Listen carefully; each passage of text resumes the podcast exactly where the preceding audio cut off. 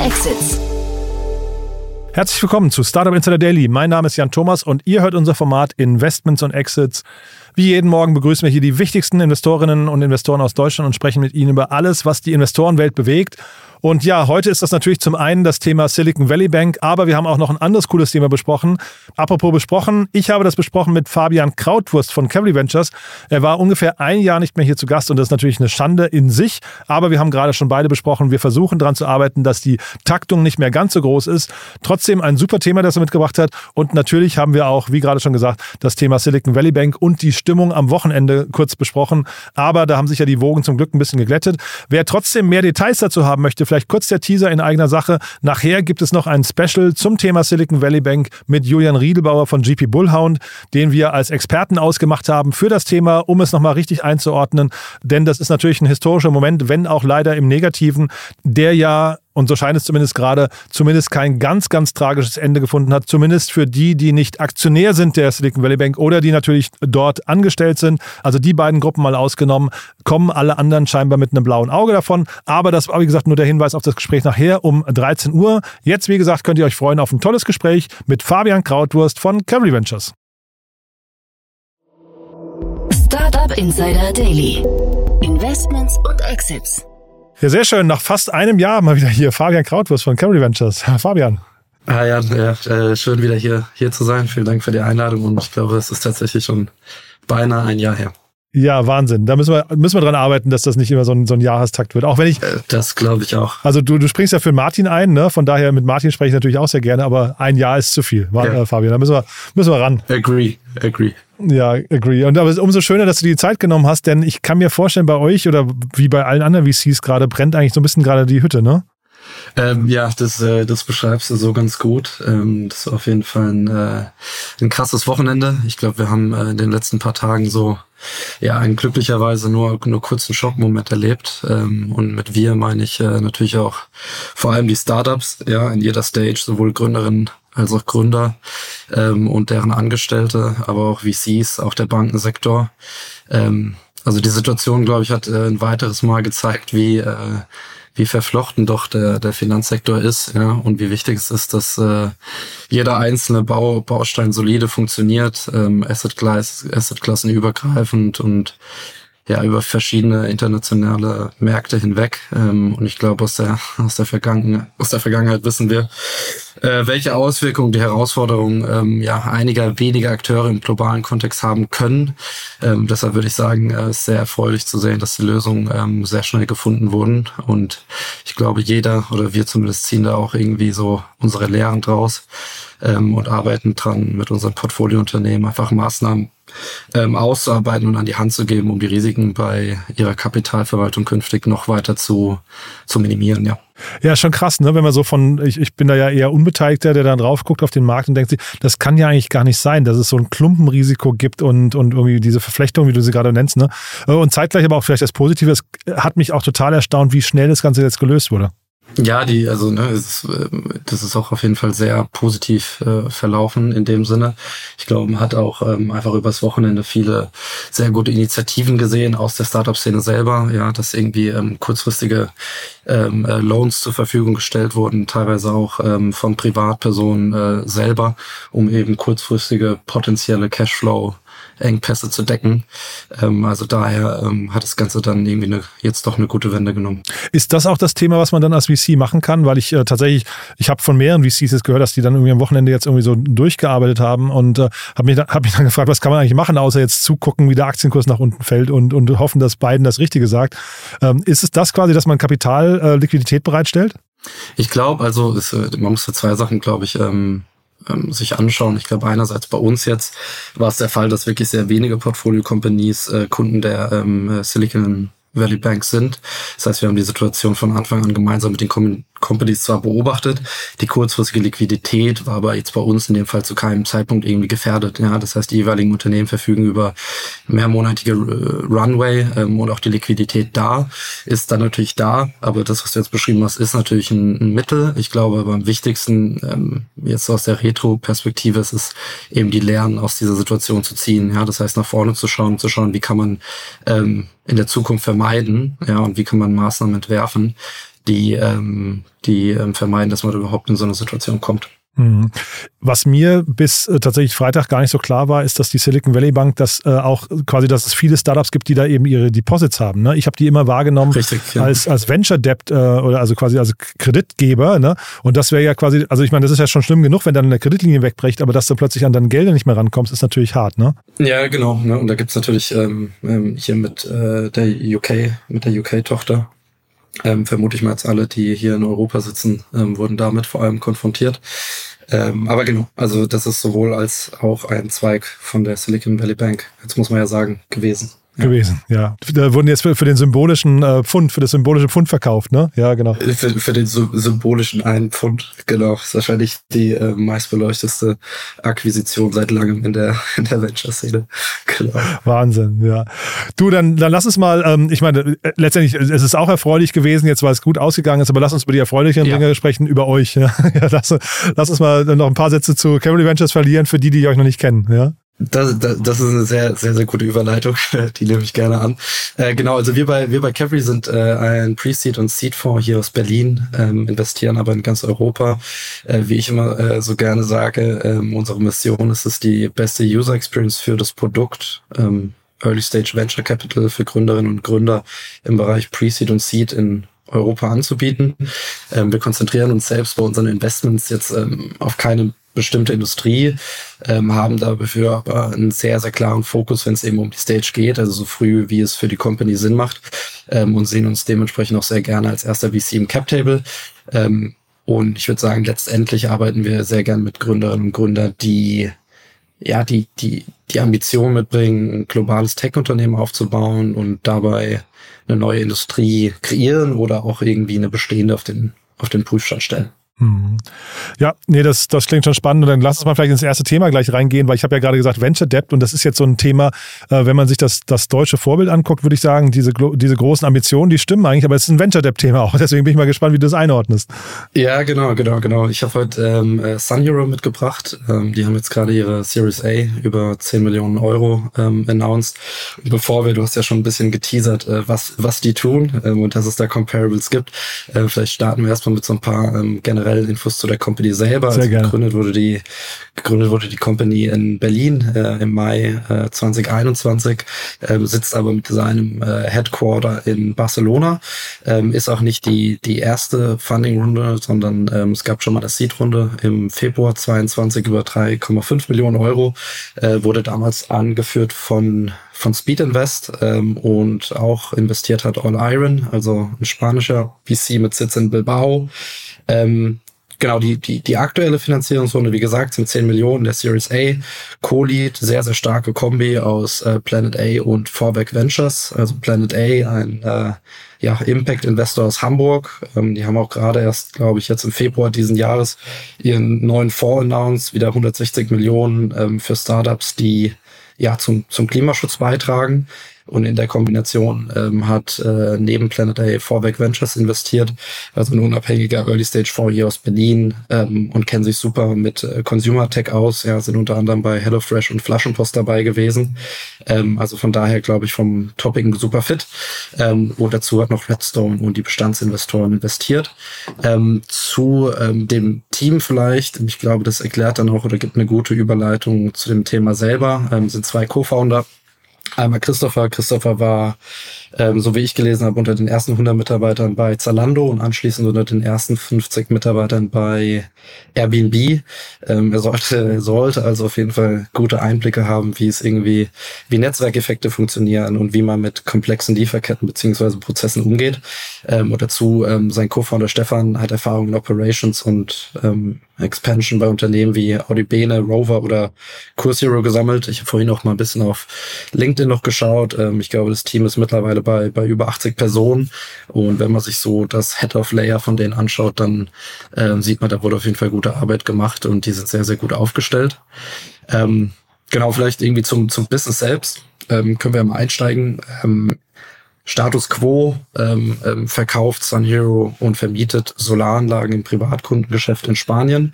Ähm, ich betone dabei den äh, Status quo, ähm, da das äh, ja sehr wahrscheinlich nur der erste Schritt zu ähm, einer viel größeren Vision ist.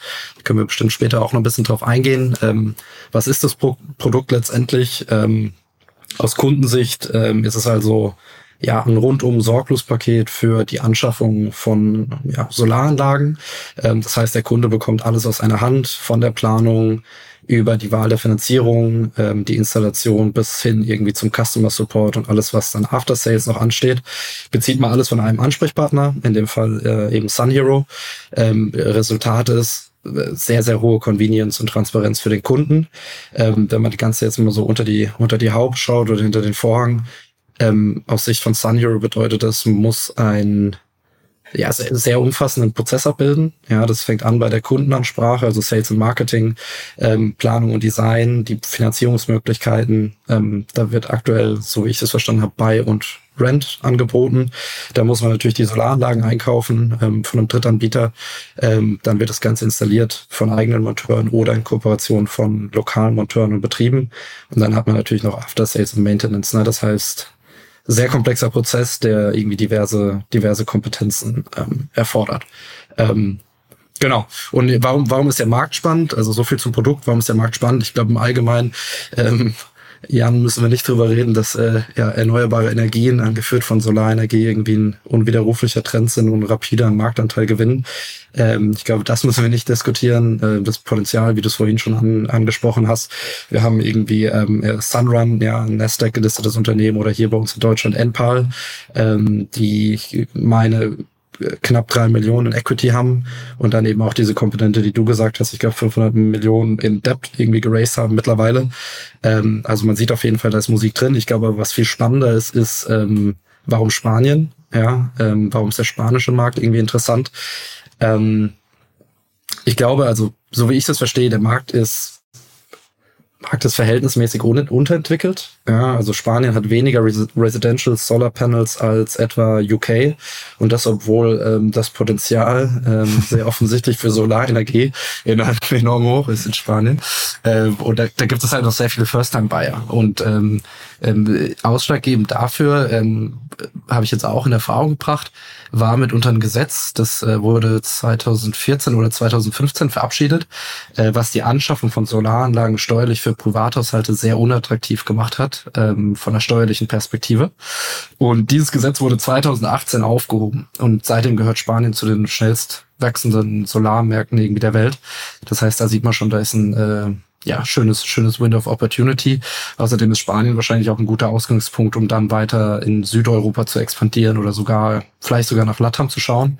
Das heißt, ich glaube auch von der Wettbewerbssituation ähm, spricht das für Spanien, ja, weil es da einfach noch keinen etablierten Leader gibt im Vergleich, im Vergleich zu hier in Deutschland ich höre raus, du bist ein ganz schöner Fan von dem Modell, ne? Weil, also dann, dann, dann ich gebe mal jetzt ein bisschen Öl ins Feuer und sage einfach mal, wenn jetzt, wenn jetzt zu euch hier in, in Berlin, äh, in, in der frühen Phase, ne, wir sind jetzt hier schon in der Series A, aber wenn in der frühen Phase jetzt jemand bei euch reinspazieren würde, würde sagen, pass mal auf, ich war bei Zalando und ich war bei Airbnb und jetzt möchte ich aus Berlin heraus in Spanien ähm, eine Solarfirma aufbauen. Ja, äh, ich also wie, wie kommt denn so ein Pitch an? Ich, also da, ich habe da so ein paar Fragezeichen dran gemacht, ja.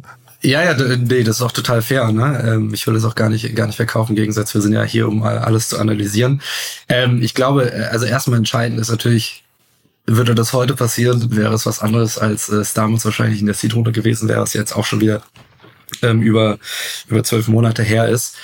Ich glaube, also man muss, glaube ich, so ein bisschen die die Herausforderungen betrachten, denen man sich gegenüberstehen, die du auch nennst. Ne? Und ich glaube, so ein paar sind offensichtlich. Ähm, andere sieht man erst so ein bisschen über die Zeit. Ich glaube, was sehr entscheidend ist, ist natürlich ein Modell, was sehr von einer starken Execution getrieben wird. Ja, das heißt, so wie ich vorhin irgendwie kurz schon angeteasert habe, ähm, das ist ein unfassbarer Prozess, den man da abbildet.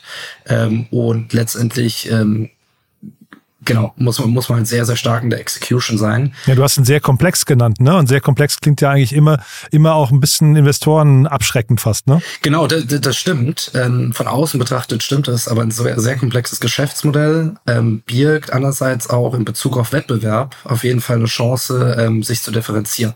Ja, weil das kann, glaube ich, in dem Fall kann es auf mehreren Ebenen passieren. Ähm, ich glaube, man kann sich einerseits differenzieren durch Technologie, ja, also wenn man Software irgendwie konsequent die verschiedenen Schritte der Wertschöpfungskette einbindet ähm, und dadurch irgendwie Prozess optimiert, sehe ich da sehr viel Potenzial. Ähm, man kann sich differenzieren im Sales und Marketing, das heißt, du hast viel, viel Spielraum bei der sowohl Kundenansprache als auch irgendwie dem Product Offering oder Pricing. Und dann kannst du dich natürlich, und das glaube ich ist schon ein Vorteil, differenzieren durch Talent. Ja, ähm, Spanien ist mit mit Sicherheit irgendwie ein sehr gutes Land, um ein Startup aufzubauen, keine Frage.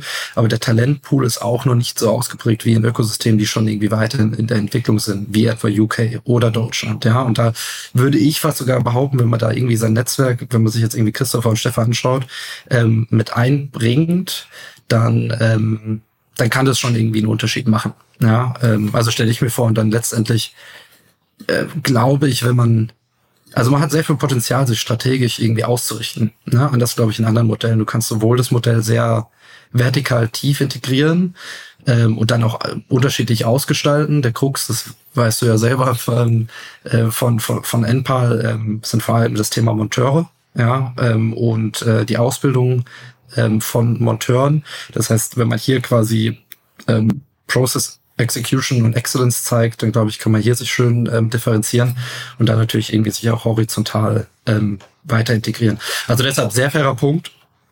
Ähm, aber ich glaube tatsächlich, ähm, dass auch einfach viel Potenzial drin steckt, sich zu ähm, sich dif zu differenzieren, wenn man das eben sehr gut macht. Hm. Und der Markt, du hast ja gesagt, hat Rückenwind. Äh, also ne, Speed Invest und Vorwerk Ventures sind hier regelmäßig auch, äh, sag mal, in deiner Rolle hier ne, als Experten zu Gast. Dem möchte ich jetzt auch nicht zu nahe treten. Planet A hatten wir neulich auch hier, ist ein super, super VC. Ähm, also die, die verstehen sicherlich ihr Handwerk. Äh, zeitgleich, was mich immer stört bei diesen ganzen Themen, ist die Geschwindigkeit, mit der die ausrollen. Ne? Jetzt hier das Unternehmen hat auch erst 1000 ähm, Anlagen installiert und schafft es auf, auf dieser Basis dann eine 10 Millionen Runde abzuschließen. Das kommt mir immer so, ich, ich kann noch nicht, auch, auch bei NPAR, das gleiche Problem habe ich mit denen auch. Die wollen, glaube ich, bis, wenn ich es richtig im Kopf habe, bis 2030 eine Million äh, Anlagen installiert haben. Das sind jetzt keine Riesennummern, finde ich, für so einen langen Zeitraum, ne? in einem Markt, der die ganze Zeit so einen Rückenwind hat. Und vielleicht noch kurz ergänzt, der Punkt hier, was du vorhin gesagt hast mit den, mit den, äh, mit den Gesetz- und, und Regulatorien, Förder- ähm, oder, oder, oder ähm, steuerlichen äh, Nachteilen, das ist ja eine Sache, die kann auch wieder kippen, ne? Ja, natürlich, das kann wieder kippen ne? da, da, hast du schon recht. Äh, ich glaube, das war damals unter einer sehr konservativen ähm, äh, Regierung, ähm, äh, dass dieses Gesetz, klar, das kann wieder kippen. Äh, ich glaube aber, das wäre jetzt nicht mehr wirklich zeitgemäß. Ne? Das war auch nur eine andere Zeit, das war 2014, 2015. Okay. Ähm, ich glaube, da, da, da waren andere Probleme äh, äh, präsenter als die, die heute äh, präsent sind. Und zu dem Thema vielleicht, was du gerade noch gesagt hast, ähm, ich glaube, es ist ein sehr fairer Punkt, wenn man irgendwie so über Skalierung spricht, ja. Und ähm, dieses qualifizierte Personal für die Montage der Solaranlagen, äh, das zu finden und es zu ausbilden, das bleibt eine Herausforderung. Ja, also und ist auf jeden Fall auch der Engpass, ja. Und das ist kein länderspezifisches Problem. Ähm, so wie du, also ne, wenn wir in Deutschland äh, etwa NPAL anschauen, gibt es eine NPAL Montage GmbH, die gleichermaßen versucht, diese Herausforderung für, für NPAL zu lösen. Ähm, da der Markt in Spanien natürlich noch mal etwas jünger ist, ist die Herausforderung dort wahrscheinlich noch mal ausgeprägter, so einen ähm, Talentpool äh, zu finden, weil der halt äh, einfach, einfach noch nicht so ausgeprägt ist. Ich glaube, eine große Chance, weil du das gerade gesagt hast, wegen den Zahlen, ähm, das, stimmt, dass die Zahlen tatsächlich nicht so groß sind. Aber ich glaube, was man immer sehen muss, ist das Potenzial, was sich dahinter verbirgt. Ne? Weil eine Solaranlage ist natürlich jetzt auch eine Anschaffung, ähm, ist jetzt kein äh, fast-moving Consumer Good, sondern ist natürlich auch was, wo man relativ ein, ein Lock-in erzeugen kann. Und ich glaube auch sehr daran, dass ähm, einfach das Leben, also äh, häusliches Leben irgendwie anders aussieht in fünf bis zehn Jahren als heute. Ja, da spricht man dann irgendwie über ähm, Sachen wie auch äh, EV-Charging, auch Battery, Batteries, AC und Heating. Also ich glaube, da tut sich viel und ich glaube, es lohnt sich halt jetzt zu investieren, ähm, weil jeder Account, den man da gewinnt, ähm, auch einfach sehr, sehr viel Potenzial noch mit sich bringt. Ne? Also ich glaube, das darf man gar nicht so isoliert als nur Solaranlage sehen. Und man darf auch nicht vergessen, ich glaube, diese, ähm, diese Anschaffungskosten oder die, sag mal, der Außenumsatz dadurch ist ja, glaube ich, so 25.000 Euro pro Solaranlage. Das heißt, bei einer Million Anlagen bist du dann auch schon, wenn ich es richtig rechne, bei 25 Milliarden äh, Umsatz im Laufe dieser Zeit. Das ist natürlich auch eine, eine, eine krasse Größenordnung. Ne? Also das darf man jetzt auch nicht, ähm, denn ne, eine Million klingt so langsam. Zeitgleich, ich habe auf, äh, ich habe von Enpal habe ich irgendwie ähm, auf, auf LinkedIn habe ich äh, ähm, Werbung für, für Personalsuche gesehen und da hieß es dann auch, unsere besten Monteure sind Köche vorher gewesen. Ja, daran sieht man schon so ein bisschen, äh, wie der Engpass von, von Solarinstallateuren, ja, kennst du, ne? Also das ist, ja, genau. Ja, muss man halt mal gucken, wo da die Reise hingeht, ja. Aber ich höre, du bist bullish, ja? Ja, ich finde es, also ich finde es auf jeden Fall irgendwie ein spannendes Thema. Ähm, äh, klar, ne, da muss viel bewiesen werden, ähm, auf jeden Fall. Ich glaube, was mir einfach irgendwie auch an den Unternehmen so ein bisschen ähm, gefällt, also ich habe mir so ein bisschen die Interviews angeschaut und irgendwie Christoph hat ja auch angekündigt, dass sie mit dem frischen Geld ähm, jetzt nicht nur ihre Marktposition in Spanien ausbauen wollen, sondern zudem auch ähm, so ihr Produktportfolio, ja, um ein Ladegerät für Elektroautos zu ergänzen. Ähm, und das macht schon deutlich, dass bei Sun Hero, würde ich sagen, nicht, dass es da nicht lediglich um den Vertrieb von Solaranlagen gehen soll, sondern ich glaube, man versteht sich schon mehr so als äh, ja, Distributionsplattform, die den Zugang zu klimafreundlichem Energiekonsum im alltäglichen Leben unterstützen und vereinfachen soll. Was jetzt auch ähm, von der Vision, würde ich sagen, äh, keine schlechte ist oder hinter der man stehen kann. Und wenn jetzt so ein Enpal ähm, und äh, sag mal, so ein, so ein kleines Unternehmen wie Sun Hero aufeinandertreffen in irgendwelchen Märkten, was, was passiert dann? Ähm, das ist eine sehr gute Frage. Ähm, ich glaube, also erstmal glaube ich, oder ist es ja relativ sicher, dass die Märkte alle sehr, sehr groß in sich sind. Ja, also das siehst du ja auch, du hattest ja auch irgendwie im Gespräch über Enpal oder auch jetzt hier schon bei dir in, ähm, ähm in, in deinen Aufnahmen, wo man, glaube ich, sieht, wo der Fokus ist und dass, glaube ich, jedes Unternehmen in sich ähm, schon so groß wachsen kann, dass es eine relevante Größe ist und alle Investoren halt auch irgendwie so die, ähm, äh, die Gründer hinter den Firmen glücklich sind. Ähm, früher oder später wird es natürlich, so wie du sagst, in der Situation kommen, dass man ähm, aufeinander trifft in Märkten. Ähm, aber ich glaube, diese Konsolidierung auf der Ebene, also ähm, eine Ebene, ne, wir sagen, wenn man Sun Hero äh, gehen, mit dem man noch irgendwie vier bis fünf Jahre. Ich glaube, das dauert noch. Ich glaube, es passiert erstmal wahrscheinlich eine Konsolidierung auf relativ ähm, äh, äh, geografisch lokalerer Ebene. Ja, das heißt, man guckt innerhalb ähm, von Deutschland, Frankreich, man guckt innerhalb von äh, Southern, Southern Europe, ähm, dann werden sich dort wahrscheinlich irgendwie Champions abbilden über die Zeit. Ähm, und dann wird es wahrscheinlich, also kann es früher oder später kommt dann sicherlich hier und dort auch zu einer Konsolidierung. Äh, gleichzeitig, wie gesagt, ähm, muss man auch sehen, dass das Unternehmen sind, die in diverse ähm, ähm, äh, andere Geschäfts- oder anliegende Geschäftsfelder expandieren können und dadurch, glaube ich, in sich schon sehr groß werden können, ohne dass sie jetzt irgendwie der European Champion sein müssen. Also ist, glaube ich, kein Winner takes it all. Ja, ja, ja. Ich habe leider zu Enpal jetzt nicht die Series A Größenordnung gefunden, aber die wird wahrscheinlich in der ähnlichen äh, Dimension gewesen sein. Aber ich finde jetzt 10 Millionen äh, Euro in so einem Markt, der eigentlich so einen Rückenwind hat und auch so, ähm, ich weiß nicht, so äh, äh, asset-heavy ist, ne? Das, das kam mir auch schon wieder ein bisschen wenig vor, aber wahrscheinlich ist das eine Größenordnung, die normal ist, ne? Ja, ich glaube, also ich habe gerade mal, ähm, musst du selber wahrscheinlich auch nochmal nachschauen, ähm, wie irgendwie die Series A war. Ähm, ist sogar gar nicht angegeben. Ähm, genau, also ist wahrscheinlich nicht so viel Geld. Ähm, häufig steht ja hinter so einer Finanzierung auch gewisse, gewisse Meilensteine, ja, ähm, die irgendwie bewiesen werden müssen. Ich glaube jetzt, ähm, von der von der C zur Series A war das jetzt vom Timing eigentlich ganz fair. Ich weiß jetzt fairerweise nicht, welche Meilensteine irgendwie erreicht werden müssen, aber man kann davon ausgehen oder man sollte davon ausgehen, ähm, dass da ähm, äh, nicht zu lange auf eine weitere Finanzierungsrunde äh, auf sich warten lässt, wenn die ähm, gewisse Meilensteine checken. Mhm. Und dann nochmal die Brücke zu euch. Ähm, also kannst du ja vielleicht nochmal sagen, welche Themen jetzt für euch gerade spannend werden und könnte jemand, der sowas bauen möchte wie Sun Hero, aber jetzt vielleicht dann, ich weiß nicht, in Skandinavien nochmal bei euch um die Ecke, äh, bei euch äh, vorstellig werden? Also erstmal, also zwei Fragen, glaube ich. Ähm, grundsätzlich sind wir immer sehr, sehr so an dem ganzen Thema, ähm, äh, also alles, was Energie angeht, glaube ich, sind wir grundsätzlich sehr interessiert. Ähm, und äh, ich glaube, talentierten Personen schlagen wir nie die, äh, die Tür vor der Nase zu. Also würden wir uns das auf jeden Fall immer, hören wir uns sowas immer an ähm, und äh, schließen sowas bei Default niemals aus. Ähm, und ich glaube, per se ist auch der ähm, Energiemarkt einfach ein sehr spannender. Wir haben ja selber auch mit ähm, Ampeco ähm, eine Firma, die ähm, im EV-Charging ähm, unterwegs ist, aber eher sozusagen als äh, Software-Backend, also sehr fernab von den, äh, von den Hardware-Lösungen, sondern eher als Enabler für sehr große Enterprise-Kunden. Das heißt, wir haben schon so einen gewissen Appetit auf den Energiemarkt, einfach weil da auch schon sehr viel passiert.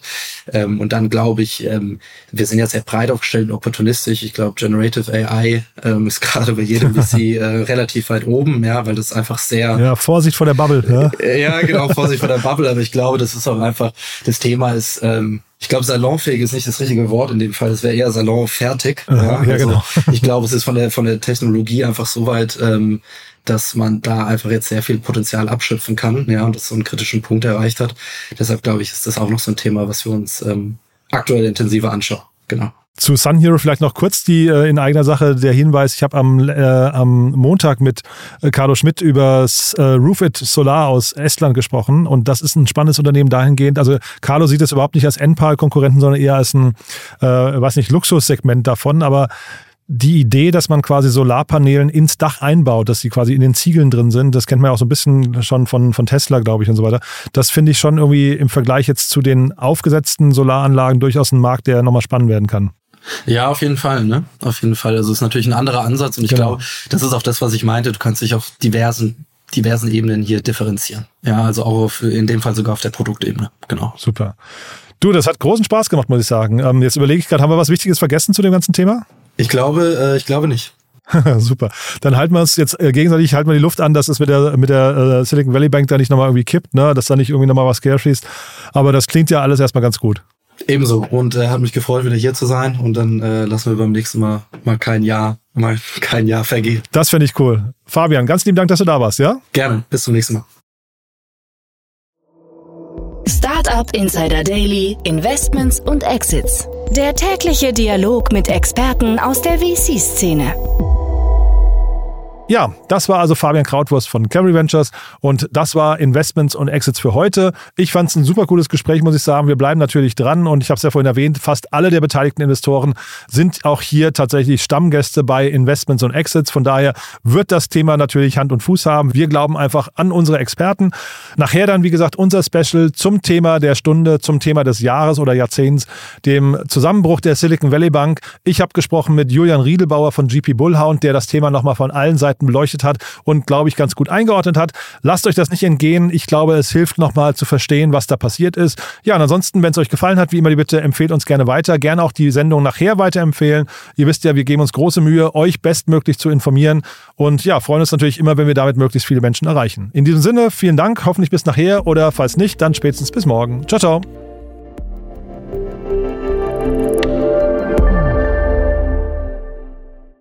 Transparenzhinweis. Der heutige Gast steht mit Startup Insider in einer direkten oder indirekten wirtschaftlichen Beziehung. Unsere Statuten sehen vor, dass diese Beziehung unsere Neutralität und Objektivität nicht beeinflusst. Eine Übersicht unserer Kunden und Partner findet man auf www.startupinsider.de/kunden. Eine Übersicht unserer Gesellschafter findet man auf www.startupinsider.de/gesellschafter.